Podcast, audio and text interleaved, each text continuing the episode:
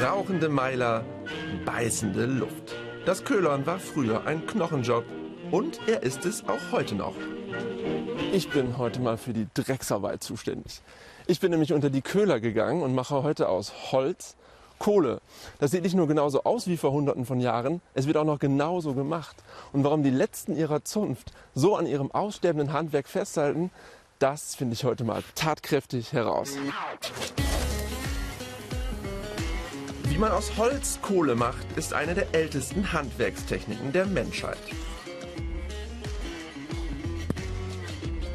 Ohne die Köhler und ihre Holzkohle hätten die Menschen nie gelernt, aus Erz Eisen herzustellen. Wo es viel Erz gab, gab es also auch viele Köhler, wie hier im Harz, ein Mittelgebirge mitten in Deutschland. Ich besuche die Feldners, eine der letzten Köhlerfamilien. Wir wollen halt die Tradition erhalten, zeigen, wie das Leben im Harz damals hier so stattgefunden hat. Von der Holzkohle bis zum Erzabbau, bis zum Schmied. Es hat kein Material geschafft. Die ganz normale Flamme vom Holz, vom Feuer, schafft es nicht, Eisen zu schmelzen. Man braucht mindestens die doppelte Heizkraft. Und das schaffte nur die Holzkohle damals. Und wenn du Lust hast, kannst du das alles nachher mal mitmachen. Na klar, Köhlerhemd, Köhlertuch, fehlt nur noch der Köhlerhut und fertig ist der Köhler in mir. Als erstes errichten wir den Kohlenmeiler. Quasi ein Haufen Holz, den wir aber sehr aufmerksam und nach einer bestimmten Ordnung zusammenlegen. Der sogenannte Quandelschacht in der Mitte funktioniert wie ein Kamin. Pro Meiler stapelt sich Buchenholz im Wert von knapp 1500 Euro. Das sieht doch schon mal ganz gut aus, oder? Und der ganze Haufen muss dann auch noch abgedeckt werden, luftdicht. Also da kommt erstmal, wir nehmen jetzt altes Heu, das stopfen wir in die Lücken rein, der muss ja die Erde drauf halten, das darf nicht da reinrutschen. Und dann wird der zugeschaufelt mit Erde. Und dann liegt da ein großer Erdhaufen. Okay. Der Erdmeiler dann. Ist der Meiler erst einmal angezündet, muss ich die Glut durch gezielte Stiche mit Sauerstoff versorgen. Aber Vorsicht, bei zu viel Luftzug kann alles abbrennen. Also muss ich wieder abdichten. Zwei Wochen lang wird der Meiler Tag und Nacht bearbeitet. Oh, das ist wirklich anstrengend. Vor allem der Rauch brennt unglaublich stark. Da muss man sich erstmal dran gewöhnen. Tut richtig, tut richtig weh. Zeit, einen Blick zurückzuwerfen.